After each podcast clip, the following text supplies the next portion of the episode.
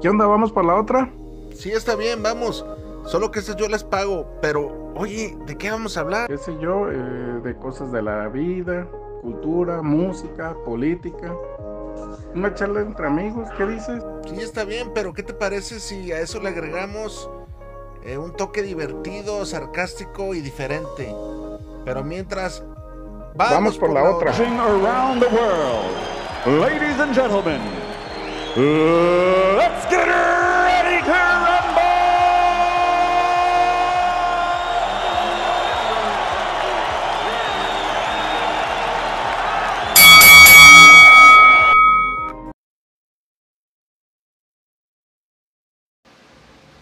Muy buenas noches, buenas tardes, buenos días. No quiero sonar trillado.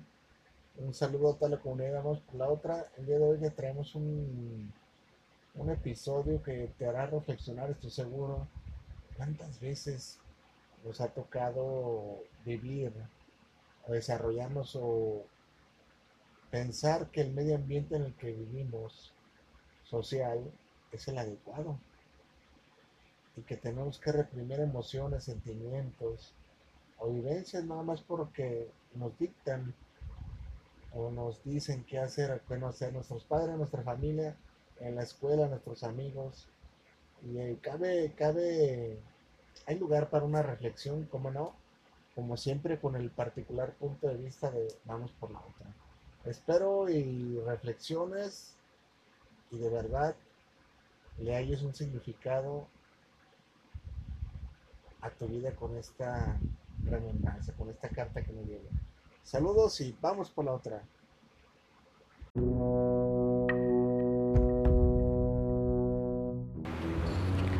Parece que fue una vida. Parece que fue hace 50 años. Parece que pasó ya mucho tiempo, pero en realidad el recuerdo que me trae su memoria lo hace fresco, lo hace implacable, imponente, inmortal al tiempo. Bien me acuerdo cómo sucedió todo y a la vez a la vez quisiera olvidar cómo sucedió todo. Yo era la hija única de un matrimonio católico responsable, clasista, y hasta cierto punto conservador. Mi madre, mi madre era una mujer abnegada al hogar. Era una mujer sumisa, mi padre. Nada de lo que pasaba en la casa no podía tener la aprobación de mi padre. Y así estábamos acostumbradas. Así era la vida en la casa. Yo era la hija única de ese matrimonio. Y me tenían con todos los cuidados. Los mejores colegios, las mejores escuelas. Lo mejor de todo para mí, claro, con moderación, buenos principios y buen ejemplo. A eso estaba acostumbrada. No había otro mundo para mí más que ese. Y ese mismo mundo fue el que acabó con mi vida y con la de Esteban. Pasaron los años y crecí en un ambiente, se puede decir que sano porque no conocía otra cosa.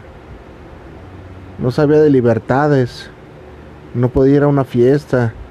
Las graduaciones de la secundaria no las conocí porque no me dejaron ir. A las de la primaria y secundaria fueron mis padres conmigo.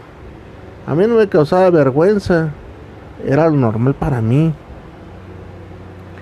De pronto tenía mis amiguitos que me decían y me criticaban, pero no llegaba más y no me, no me fastidiaba tanto, no me molestaba. Pero, pero conocí a Lobardo. Lo conocí casi al final de la secundaria, no se me olvida. Una sonrisa implacable, unos modos algo, algo, algo había ahí, algo dentro de mí. Sería la pubertad, sería el fin de la adolescencia o el inicio de otra etapa, pero, pero me motivaba, me gustaba. Empezaba en mí a florecer el amor. El amor hacia Leobardo. No sabía cómo manejarlo. Créeme que era una chiquilla estúpida que no sabía qué onda con mis emociones. Ahora que lo recuerdo, no sé ni cómo terminó y lo que terminó. Si él lo planeó, me dejé llevar. O simplemente éramos dos squinkles tontos queriendo desafiar al mundo porque tampoco a él se le notaba mucha experiencia. Debo decir la verdad que no era como los demás. Había chavos más lanzados que él. Pero con él caí. Era el que me gustaba. Era el que me flechó. Mis padres naturalmente no sabían. No, hombre, me hubieran matado. ¿Cómo crees que iban a saber que yo tenía una relación con Leobardo? No lo hubieran permitido porque ellos tenían planes para mí. Hasta los 25 años yo podía tener novio, no a los 16, que era cuando yo andaba con él en tiempo y forma. No, no lo hubieran permitido. Andábamos a hurtadillas, escondidas. Esporádicamente nos veíamos. Casualmente le tocó estar en la misma prepa que yo, en otro salón, en otro grado, pero a fin de cuentas en la misma prepa.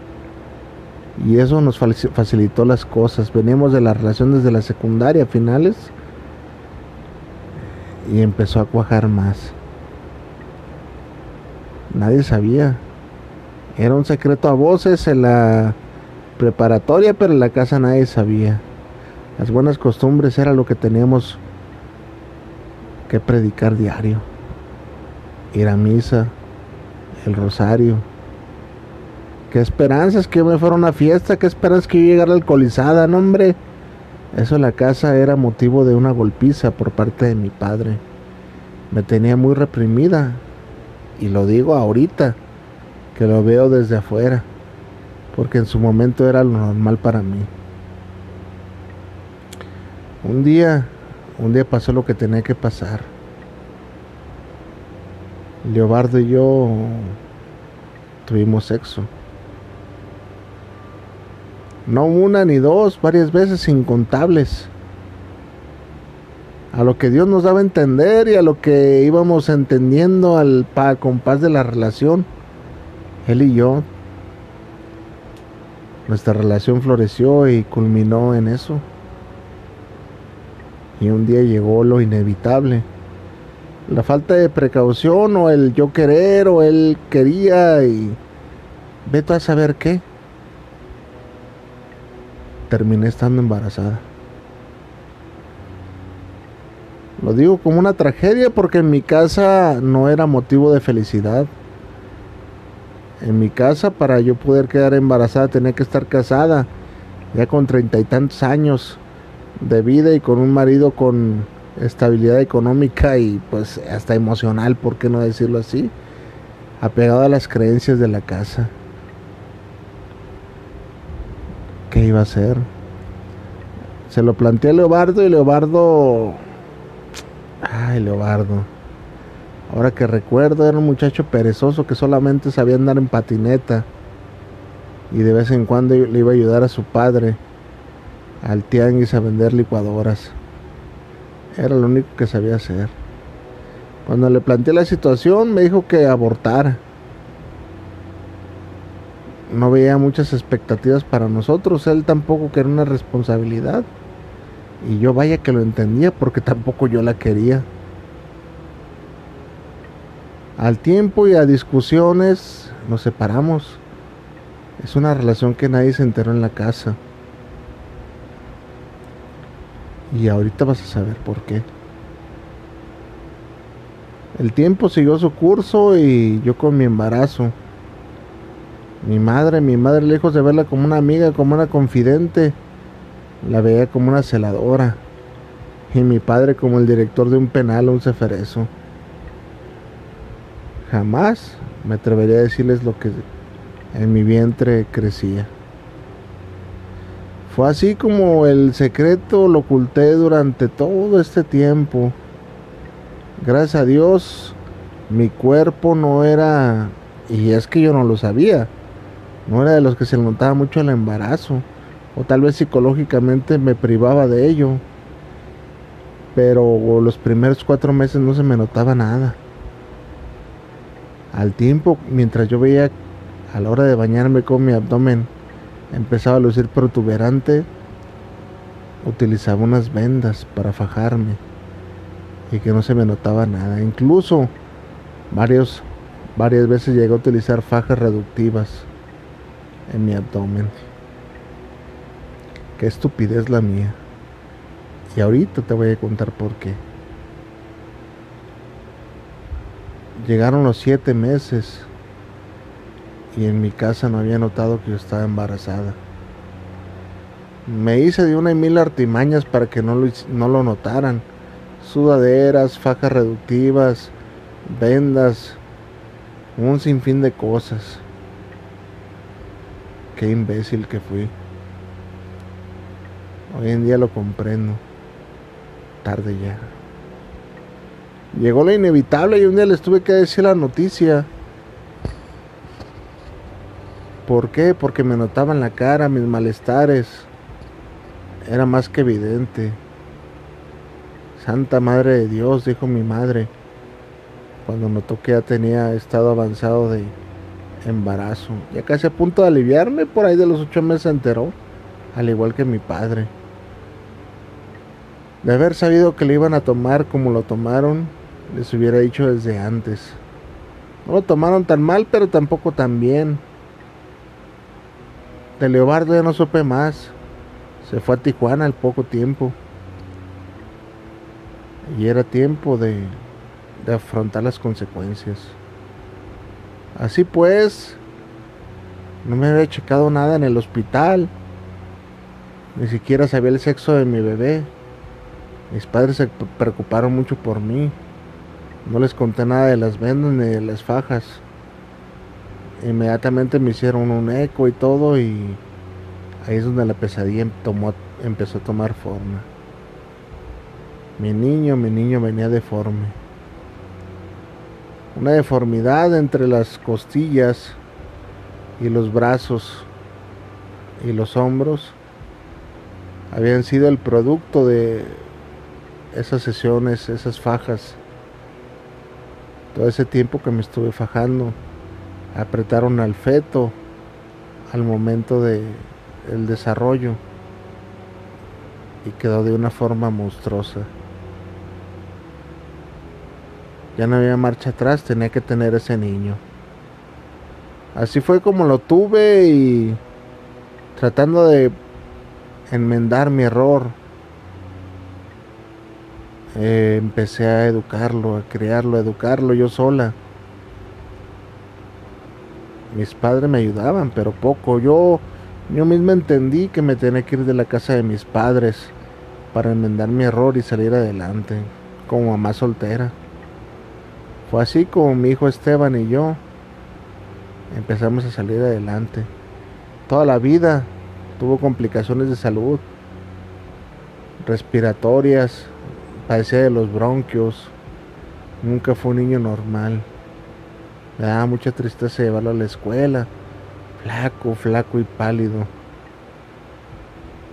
de pocos amigos, muy tímido. Hice lo que pude por él y si hablo de él y por él en el pasado es porque al tiempo, por ahí cuando tenía 16 años falleció. El médico en su momento me dijo que no dudaría mucho. Le auguraban ocho años de vida y mi hijo, gracias a Dios, se extendió a los 16 años. Es algo que lo tengo en mi mente y siempre presente. Ya para cuando él falleció yo tenía una edad avanzada, pero no tanto, no era tan vieja, no era tan joven y rehice mi vida con otra persona, ya más madura, más pensante. Jamás le he contado lo de, lo de Leobardo ni de mi hijo Esteban, ni el tiempo que yo estuve viviendo a solas con él. Fue muy duro para mí. El pecado lo quise lavar con buenas acciones, educando y criando a mi hijo. Pobre de él. Traje a este mundo a un ser que no quería venir. Y sin embargo, por mi conciencia, por mi imprudencia, yo lo traje a este mundo. Y él solamente viene a padecer. No tuvo una vida normal, soy honesta contigo. Siempre padeciendo de salud, siempre el bullying de sus compañeritos. Siempre había algo. Pobre de mi hijo. No lo niego, pero es algo de que me duele mucho hablar. No te pido que me comprendas a ti que estás escuchando esta carta, pero tampoco quiero que me juzgues.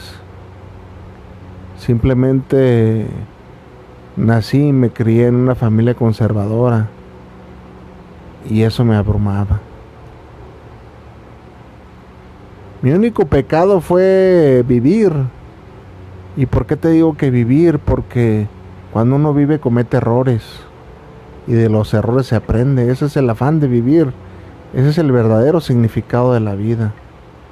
Tristemente, al aprender y mi error, me costó la vida de un ser humano.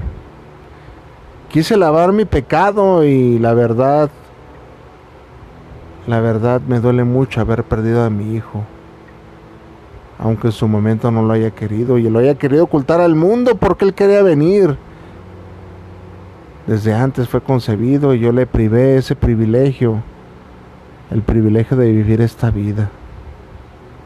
Tarde, muy tarde me di cuenta de lo que es el valor de la vida y de la familia, pero hoy en día que ya eso quedó atrás, trato de ser un mejor ser humano. Te pido a ti que me comprendas y no me juzgues. Esta carta espero y quede en el anonimato. Porque será el único modo de lavar mi pecado.